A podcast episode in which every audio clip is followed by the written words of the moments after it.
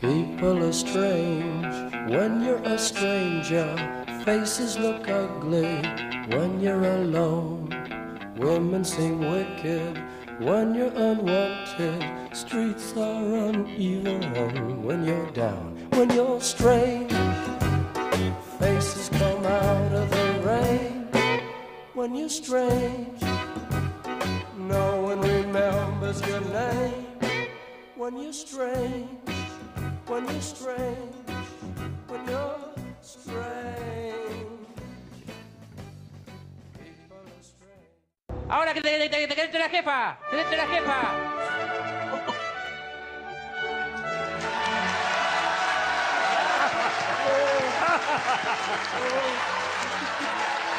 Está tu presidenta, Andrea, tu presidenta. Bachelet. ¡Qué grande! Con su madre, con su madre, mira.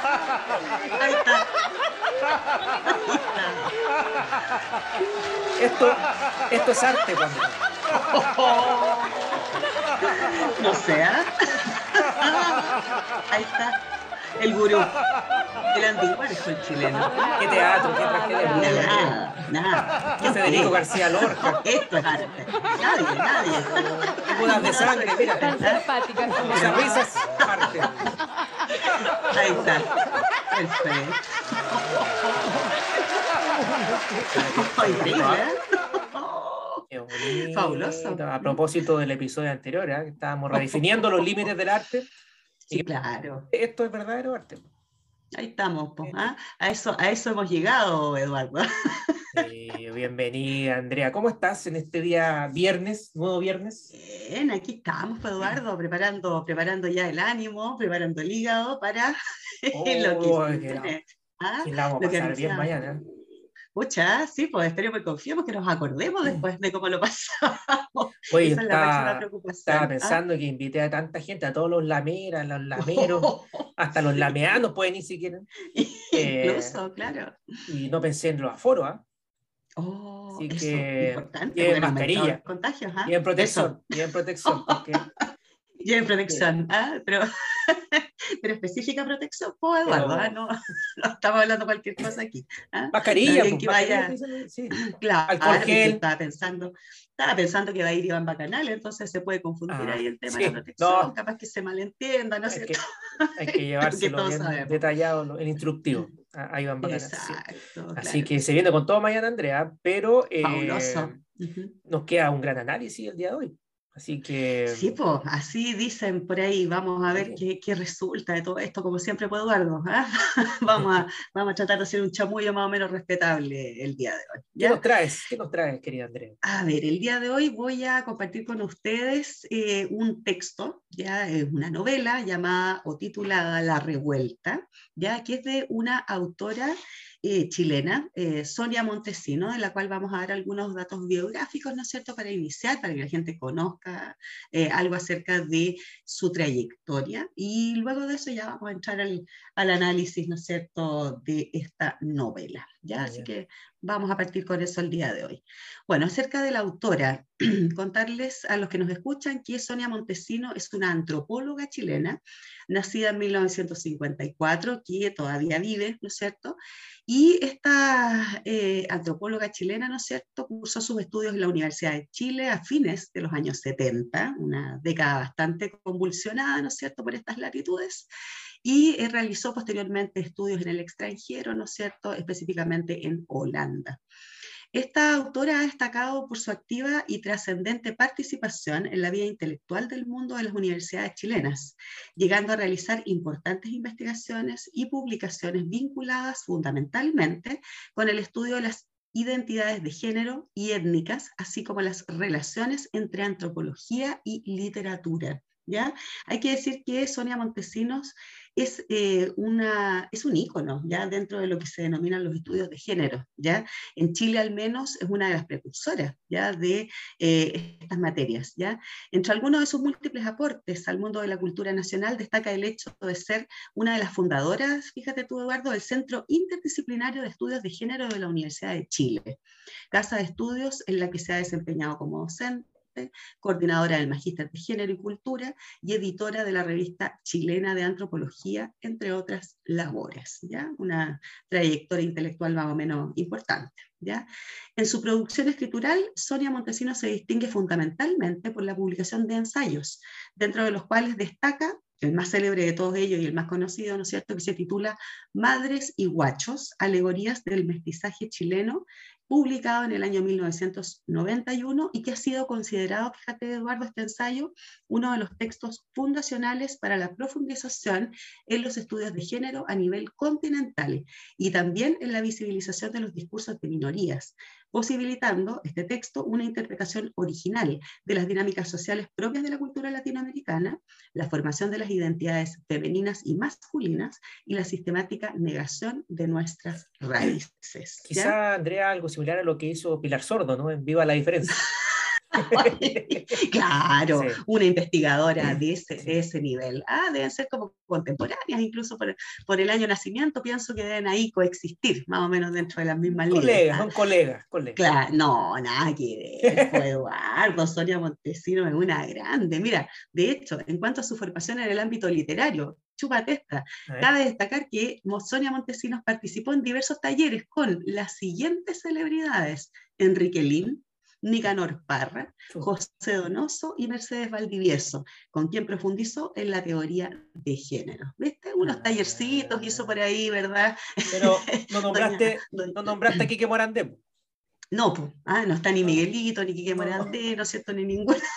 El poeta, el poeta. De esos, claro, esos célebres artistas. Bueno, de hecho, esta novela, que es eh, La Revuelta, fue asesorada en su escritura por José Donoso, ya que es uno de los grandes exponentes de la literatura chilena contemporánea, ya, o sea, fue escrita bajo la supervisión de José Donoso, ya, de ahí el carácter un poco oscuro y medio cruento también de, de la novela que vamos a, a analizar, ya. Esta novela, como decíamos recién, se titula La Revuelta y es la única novela de ficción de su autoría, fíjate, publicada por primera vez en el año 1989 y reeditada hace poquito, fíjate, en 2020, ya por la Universidad de Santiago de Chile, ya, así que eh, súper vigente, ya, eh, de hecho la novela fue reversionada, reeditada y remasterizada hace un par de años atrás, así que tenemos un antecedente ahí de la vigencia de, del argumento y sobre del de, mensaje, ¿no es cierto?, que hay detrás de esta novela, ¿ya?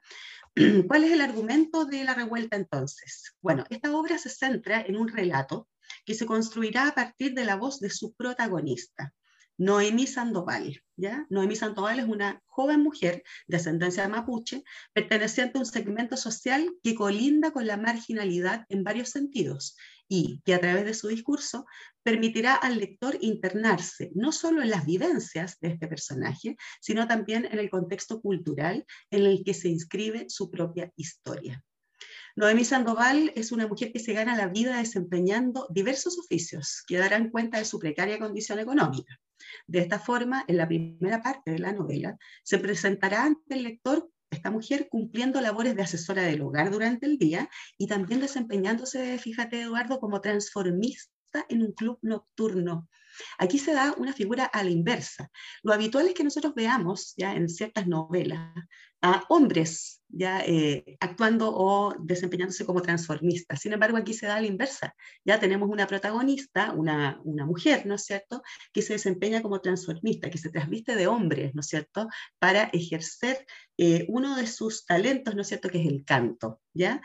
Ahora, paralelo al discurso que refleja el hacer de esta mujer, ¿no es cierto?, de Noemí Sandoval, de esta protagonista en su vida cotidiana, se va a desplegar otro relato, que es el del mundo interior del personaje, el cual, tomando la forma de testimonio, irá introduciendo al lector en profundas reflexiones acerca de la necesidad de esta mujer de encontrarse a sí misma a través de la recuperación de su verdadera esencia, la que se encuentra oculta e invisibilizada por la negación impuesta y a la vez consentida de su propia naturaleza. ¿ya? ¿Qué pasa con este personaje? Este personaje es un es un ejemplo vivo de la marginalidad social. Primero es una mujer muy pobre, de un estrato sociocultural muy bajo, que tiene que ganarse la vida haciendo distintas cosas, ¿ya? Trabaja de día en una casa, ¿no es cierto?, como asesora del hogar, como eh, desempeñando las tareas de casa, ¿no es cierto? Y en la noche eh, ella desarrolla su talento artístico funcionando, ¿no es cierto?, como imitadora de un eh, artista popular, ¿no es cierto?, que es Sandro, ¿ya?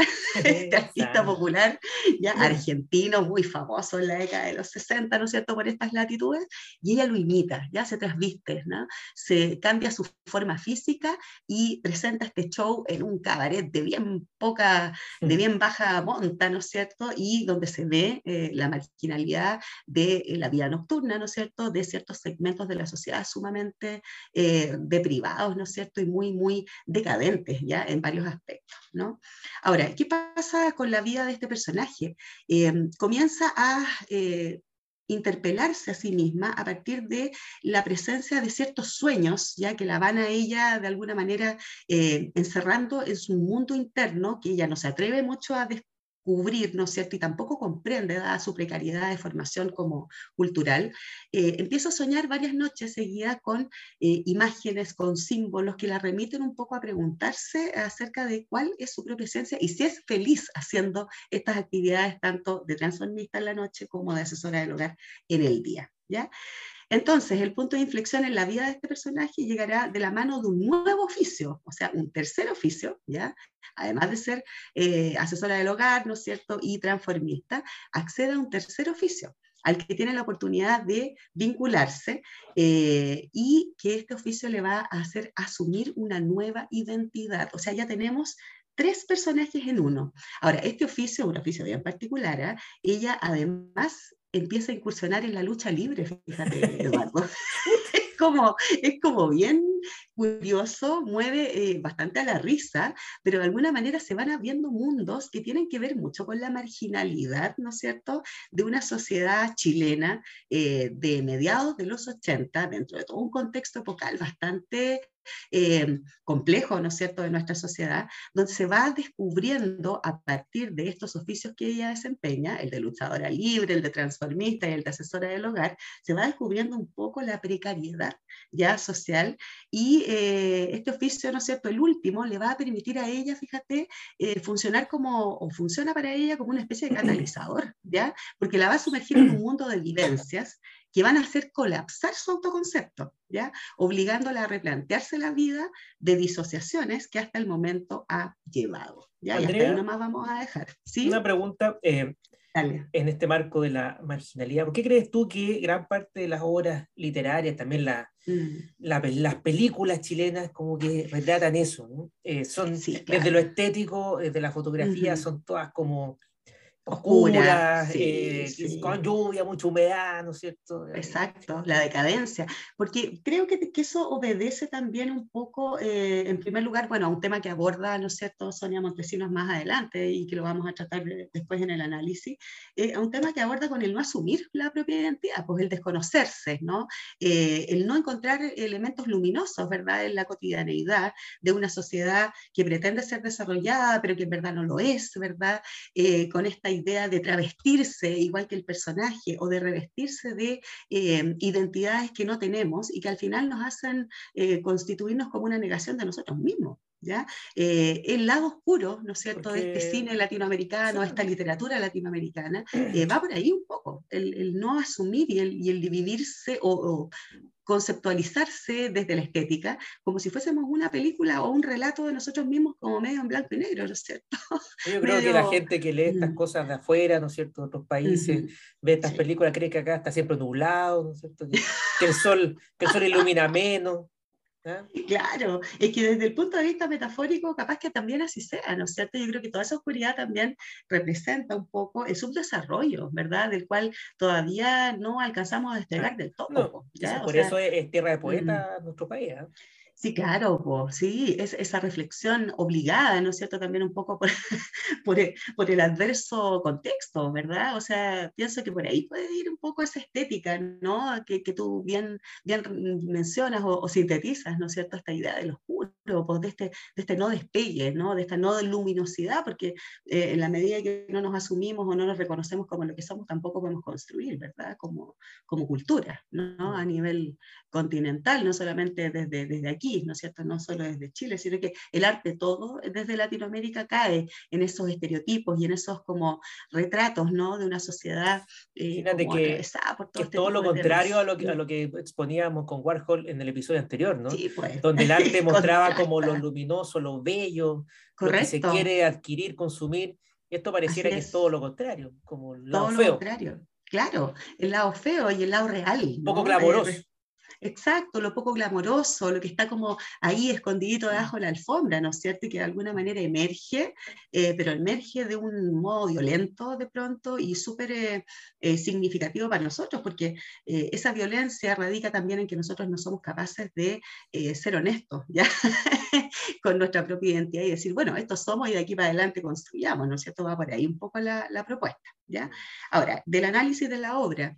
En esta historia se presenta la particularidad de dar a conocer al lector el mundo de un personaje fragmentado al extremo, ¿ya? O sea, esta disociación entre la asesora del hogar, por otro lado, los sueños que recurren un poco a su origen, ¿verdad? Por otro lado, ¿no es cierto?, este, este personaje travestido, después la luchadora libre, o sea, fragmentación absoluta. Eh, pero que no es a causa de su propia determinación, ¿ya? sino más bien como una consecuencia de las imposiciones de este entorno precario, ¿ya? Eh, al cual hacíamos referencia. La condición vital de este personaje, entonces, desde esta perspectiva, va a estar sujeta a variables externas, ya las cuales poco y nada puede resistirse a cambiar, ¿no es cierto? Dado que su condición sociocultural no admite siquiera la posibilidad de revertir este destino, y ahí viene como lo, lo terrible, ya esto del subdesarrollo que, que conversábamos hace un rato atrás, ¿ya?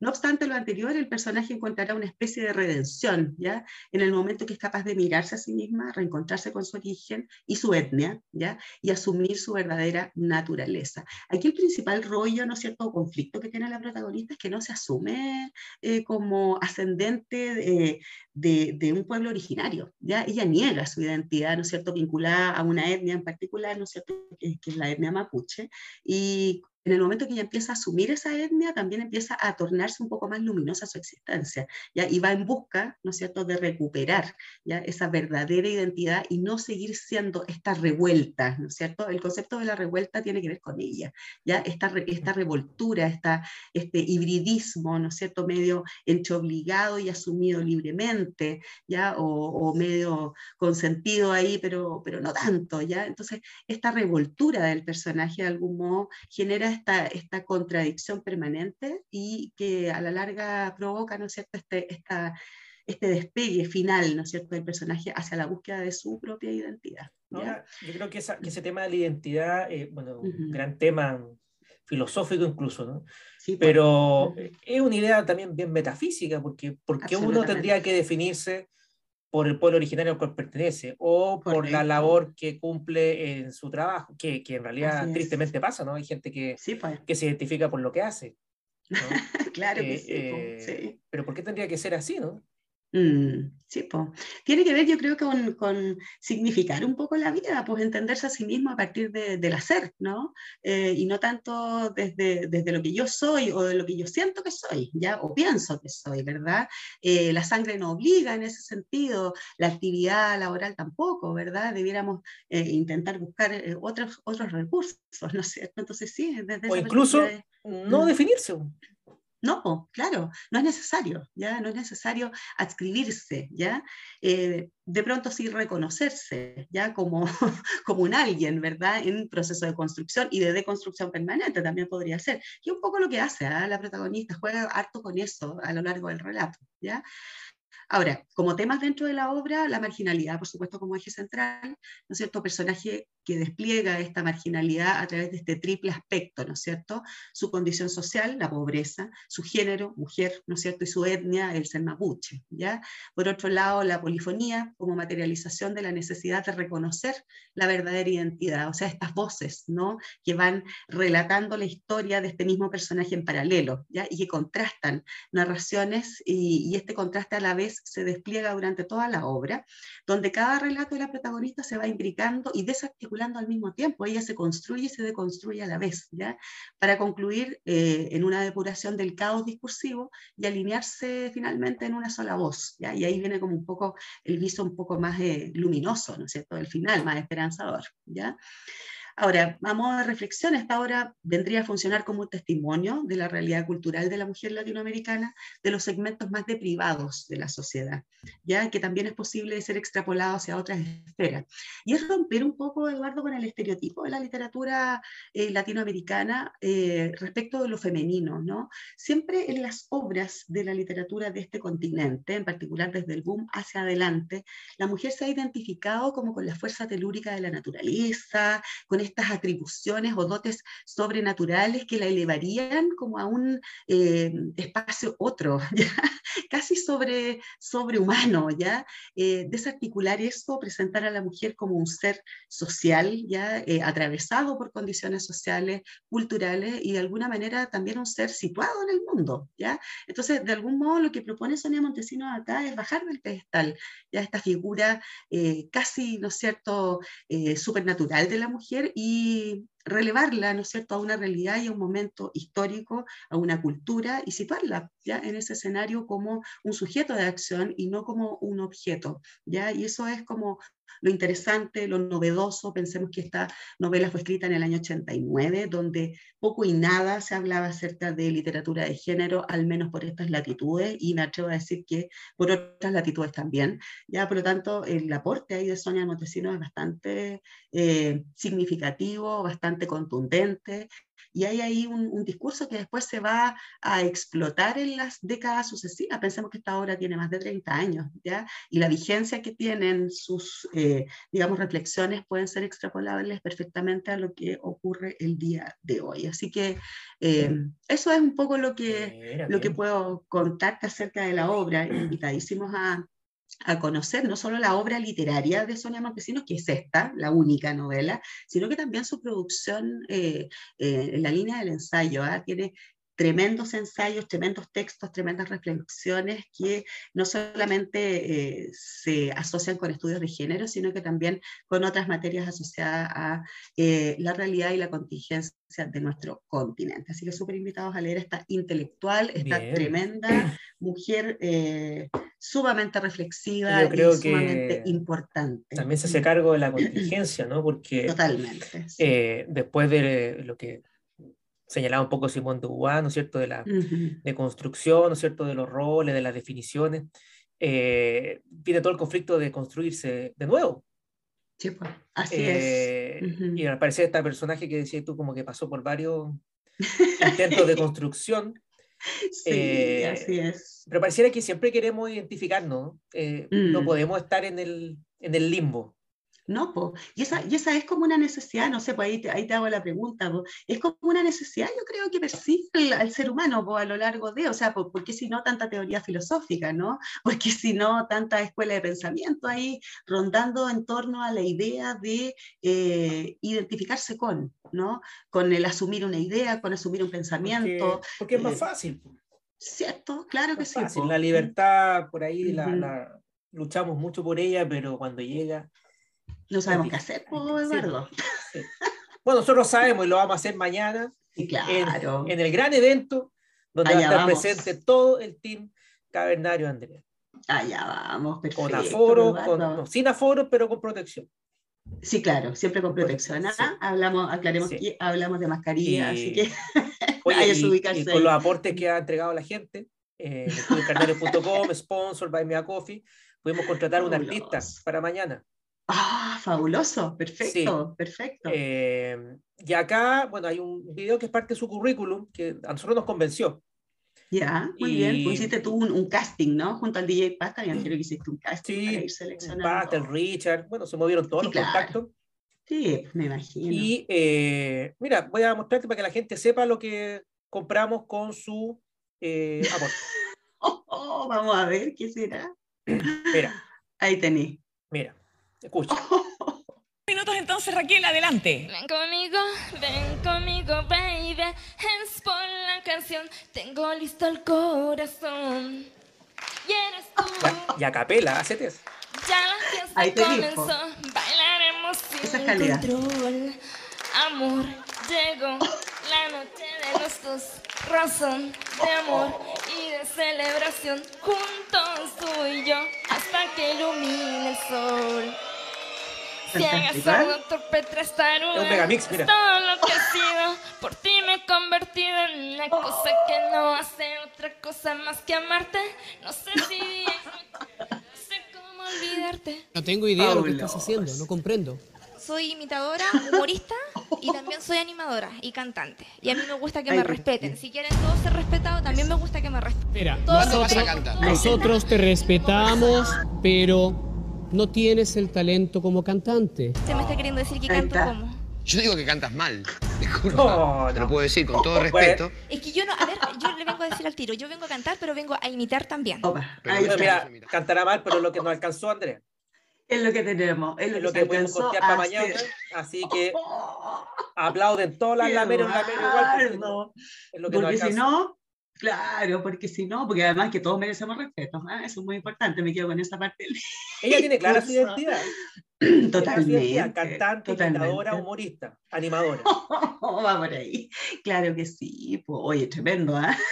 Así que mañana, Andrea, prepárate porque va a estar bueno. Vamos. Vamos a transmitir, vamos. vamos. a transmitir en vivo, vamos a tener Ándate, sorpresas, sí. Yo no quisiera estar cerca cuando eso se produzca. Bueno, para eso va a estar Iván Caga- Bacanal, va a estar el Gran Pancho. ¿Cómo que caganal?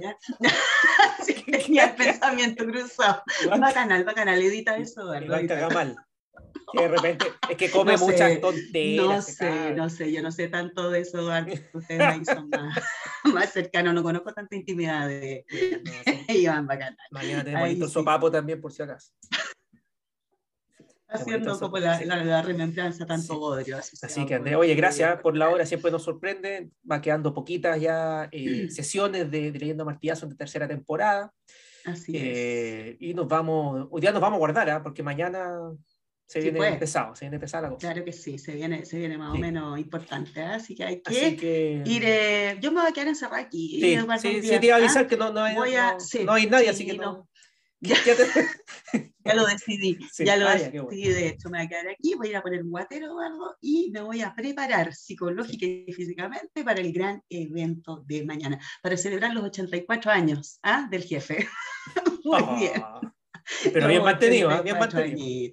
Pero por supuesto, te ves Voy como de 36, Eduardo. ¿ah? Voy a ir con la peluca de Warhol. Óndate, cabrito. Ahí vamos a ver pues, qué, obras, qué obras salen, qué performance, qué, qué Ah, presentaciones se nos vas viene. a traer y con, lo que nos vas a deleitar. hartas cositas. Andrea. Perfecto. Gracias. bien. Nos vemos el próximo episodio. ¿ah? Gracias a ti. Si es que sobrevivimos, vemos. si es que sobrevivimos. Si es que sobrevivimos, ahí aguante, aguanten, ¿no? Veremos si volvemos. Gracias. Chao, Andrés. Chao. People are strange when you're a stranger. Faces look ugly when you're alone. Women seem wicked when you're unwanted.